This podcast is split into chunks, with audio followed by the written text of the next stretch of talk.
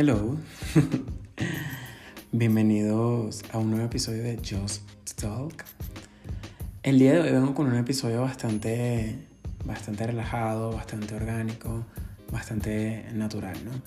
Porque resulta que la semana pasada yo les compartí pues en, en el Instagram del podcast que me hicieran pues sugerencias acerca de los temas que les, que les gustaría escuchar, ¿no? Muchos me hicieron unas sugerencias bastante interesantes que las tengo pues pendientes y otros me hicieron pues varias preguntas, ¿no? Las preguntas estuvieron un poco divertidas y yo dije, bueno, vamos a hacer un, un capítulo pues respondiendo preguntas y respuestas, ¿no? Ya que, ya que tuvieron preguntas interesantes, pues vamos a darles las respuestas que ellos quieren escuchar. Y eso es básicamente lo que, lo, lo, que viene de este capítulo, la dinámica de este capítulo. ¿no?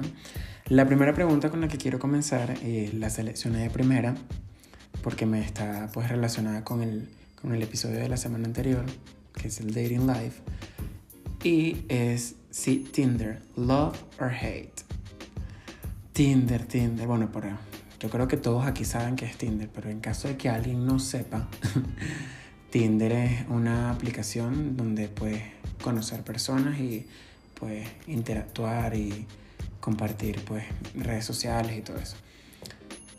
Y pues para mí, si Tinder es love or hate, para mí es super love porque Tinder es una de las aplicaciones más divertidas que existe actualmente. Puedes interactuar con muchísimas personas, puedes conocer gente, lo único que yo sí podría decir es que tienes que tener cuidado, digamos, con los catfish. O sea, porque hay muchas personas que no son realmente lo que se muestra en el perfil de Tinder. O hay muchas personas que son fototrampas. Entonces hay que tener cuidado con las fototrampas porque la verdad es que las fototrampas son la decepción más grande que puede existir en el mundo. Así que Tinder es súper, súper love. O sea, de verdad, no tengan miedo de usar Tinder. No, Tinder, no tengan miedo de, de pues de tener citas, de salir, de hacer amigos, o sea, es súper normal y es bastante divertido. Bastante, bastante divertido, así que super approve y super love por Tinder. La segunda pregunta me la hace una amiga, no voy a revelar el nombre, y dice, ¿qué hubieras deseado saber antes de depender de ti mismo? Yo creo que hubiese deseado saber que, por qué era tan difícil. O sea, por qué era tan difícil y por qué esto era tan caro. A mí nadie me dijo que esto iba a ser tan costoso, esto de, de depender de mí mismo, ¿no? Y, y, sí, o sea, la verdad es que pues cuando tú vas creciendo y te vas volviendo adulto, te vas dando cuenta de las responsabilidades que, que tienes que adquirir sí o sí, pues para, para tener, digamos, una vida digna o para, para hacer ciertas cosas, ¿no? Responsabilidades en las que tú no esperabas y, las que no estabas preparado y tú dices, pero ¿quién, o sea, ¿por qué nadie me dijo que esto iba a ser tan caro? ¿Por qué nadie me dijo que esto iba a ser tan costoso? ¿Por qué nadie me dijo que se me iba a quemar el arroz? ¿Por qué nadie me dijo que yo tenía que lavar la ropa o limpiar la casa dos veces a la semana? X cantidad de responsabilidades o de cosas que, que tienes que hacer cuando tienes que depender de ti mismo, ¿no? Y sí, o sea, es súper complicado, súper difícil. Es bastante gratificante también el hecho de que tú seas autosuficiente y que seas independiente y que pues si te da la gana hacer lo que te dé la gana lo puedes hacer. Pero pues eso también, el ser independiente tiene sus responsabilidades y nadie nos dijo nada de eso. Justamente hablando de responsabilidades, ¿no? De cuando estás en, en ese proceso de independencia. Hace poco estaba hablando con Stephanie, que es una amiga mía, y estábamos diciendo como, wow, que, o sea, como que no me imagino, por lo menos en el caso de mi mamá, que me tuvo a los 20 años, no me imagino a mi mamá a los 20 años, pues, teniendo esa responsabilidad de ser independiente y aparte cuidar y mantener a otra persona. Yo decía, no, no, no, es que no me lo imagino. O sea, yo con 24 años no, no me imagino pues teniendo un bebé o un niño, porque esa responsabilidad pues es muy, muy grande, de verdad. O sea, si bajo las condiciones dignas que una persona merece tener, que un ser humano merece tener, pues no, no estoy preparado para eso. Y, justo conversamos eso, que wow, que los papás nuestros, pues, no sé cómo lo hicieron, no sé cómo, cómo se les ingeniaron, pero pues lo hicieron y hicieron un excelente trabajo, ¿no? Pero no me imagino yo a la edad de mis papás teniendo ese tipo de responsabilidades. de verdad que no, no, no, no, no. Por ahora no, todo bien. La siguiente pregunta es, ¿cuál ha sido mi momento más feliz? Y seleccioné esta porque me pareció pues muy linda, porque la verdad es que he tenido muchos, muchos momentos felices, afortunadamente, y no te podría decir como uno en específico que te diga como, wow, este es mi momento más feliz. O bueno, sí, sí te puedo comentar un, un, momento bastante, bastante feliz en mi vida. Cuando yo estaba pequeño, mis papás y mi mamá se separaron y básicamente pues yo crecí con padres separados, crecí con mi mamá y prácticamente era hijo único porque estaba con mi mamá todo el tiempo, ¿no? Cuando tengo, cuando llego a los 19 años, mi mamá sale embarazada de mi hermanita Victoria, ¿no? Y algo en mí tenía como celos, o sea, como se sentía raro, como que ya no vas a ser el único niño de mami, sino ahora va a haber otro, otra, otra persona aparte de ti, ¿no? Y no les voy a mentir, o sea, sentí celos. sentí celos horribles de que yo decía, bueno, ahora vamos a tener que compartir y todo esto, y la cosa va a estar complicada, ¿no? Pero bueno, tú, tú no le haces saber eso a tu mamá en ese momento porque es lo menos que quieres escuchar. No sé si sea normal o no sé si sea egoísta de mi parte, pero bueno, eso es lo que yo sentía en ese momento y lo comparto con ustedes. Y luego cuando, cuando nace Victoria, recuerdo que estaba en, el, en, el, en, pues, la clínica con mi mamá, en el, parto. Y yo dije, wow, o sea, fue un momento tan, tan lindo, o sea, como ver a, a mi hermanita nacer y y cargarla por primera vez así.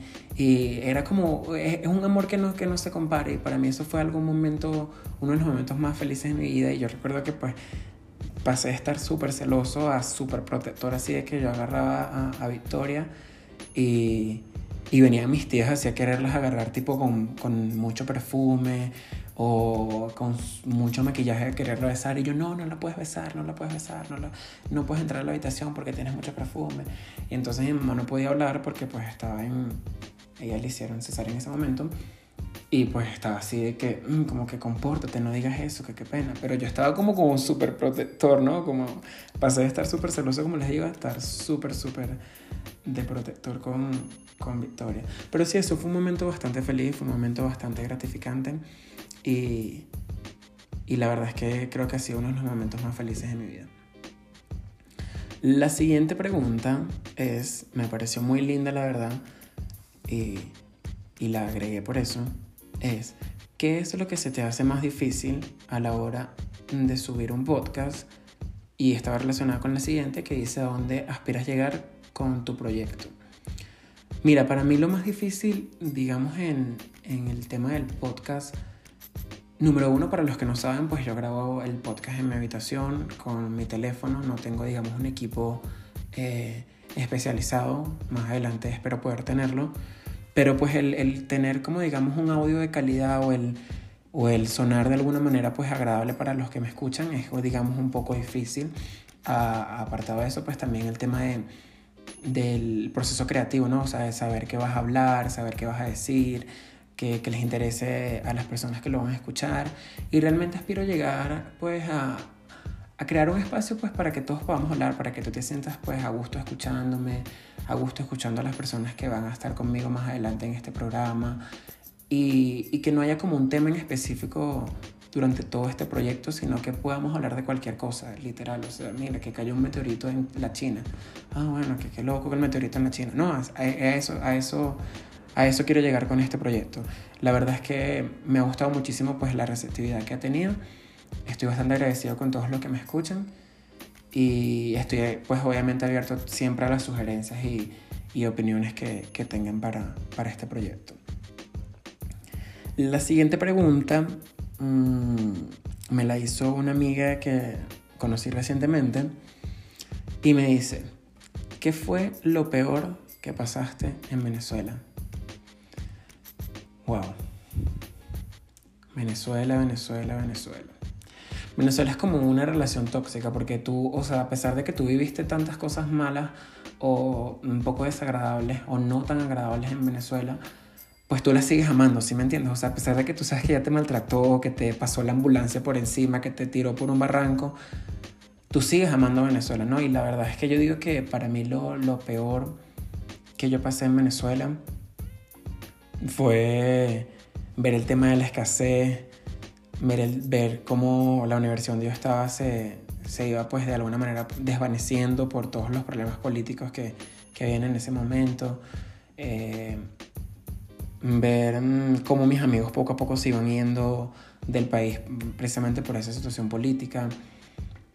Ver cómo, cómo los familiares cercanos a ti pues estaban pasando las necesidades eh, que en ese momento la inflación había conllevado. Entonces la verdad es que fueron momentos bastante, bastante grises, ¿no? Eh, no puedo decir que uno fue peor que otro o que uno fue mejor que otro, la verdad. O sea, todos fueron iguales. Las veces que me robaron, o sea, esos fueron uno de los peores momentos que viví en mi vida.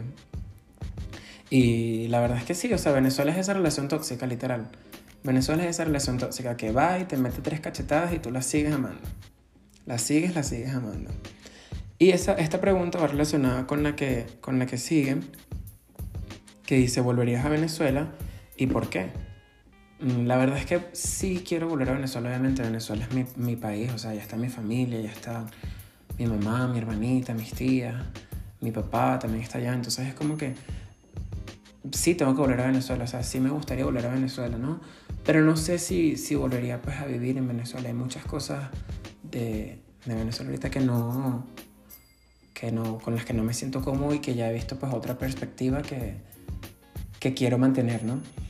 Entonces yo si volvería a Venezuela, volvería solamente de visita, no, no volvería para, para quedarme mucho tiempo, a menos que pues la situación en Venezuela cambie, que esperemos que así sea de verdad y que pues todos podamos volver a casa de nuevo o por lo menos ir con más frecuencia o no tener tantos problemas por, por estar afuera y, y, pensar en cómo están mis familiares en Venezuela y sufriendo la, todas las consecuencias de un gobierno de corrupción. ¿no? Pero bueno, no vamos a entrar en temas políticos porque esos son temas bastante profundos, bastante delicados y la gente a veces es muy sensible, aunque esto no se discute, pero bueno, este no es el tópico, esto, esto sí de verdad no es el tópico de este podcast, o sea, no, no vamos a estar tocando esos temas que acerca del gobierno de Venezuela.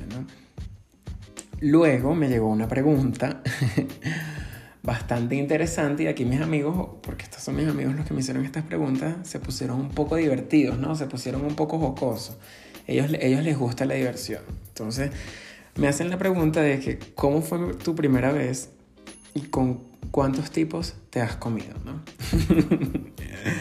Primero, ¿cuántos tipos me has comido? Me he comido muchos tipos de tacos y ninguno ha sido como tú. no, no es cierto. Mis amigos de verdad no son, no son no son, lo, no son serios, o sea, esto, esto no se pregunta, chicos, de verdad. Y la primera vez, bueno, mi primera vez, esta es una primera vez muy, muy amplia, o sea, mi primera vez eh, bebiendo tequila, mi primera vez en un antro, mi primera vez en el cine. ¿Cuál primera vez? ¿De qué primera vez me estás hablando? Siempre una primera vez para todo, ¿no? Así que no sé cuál, a cuál primera vez te estás refiriendo. La siguiente pregunta me la hace una amiga, no voy a revelar el nombre, pero obviamente ella va a saber que es con ella porque voy a responder su pregunta. Dice, pregunta loca, ¿has hecho un trío? Si la respuesta es sí, echa tu cuento. Jaja. Amiga, la verdad es que sí. ¿Y sabes cuál es el trío que más me gusta? Una buena arepa frita, full mantequilla y queso. perdón por la gordura, perdón por la gordura. Pero sí, o sea, ese para mí es el trío perfecto. Y si te refieres al otro, al otro tipo de trío, también. Pero eso es un tema que no vamos a hablar y no voy a echar el cuento tampoco de eso. Así que, siguiente pregunta. y la siguiente pregunta es una locura que yo no sé qué esta persona, o sea, amigo, ¿qué fue lo que te... O sea, ¿por qué, ¿qué tenías tú? O sea, ¿qué pasaba por tu cabeza ese en, en, ese momento de escribirme esa pregunta? Yo lo voy a compartir con ustedes porque la verdad me pareció bastante, bastante interesante y, y dije, bueno, lo voy a compartir con, con la gente del podcast para ver qué, qué opinan, ¿no?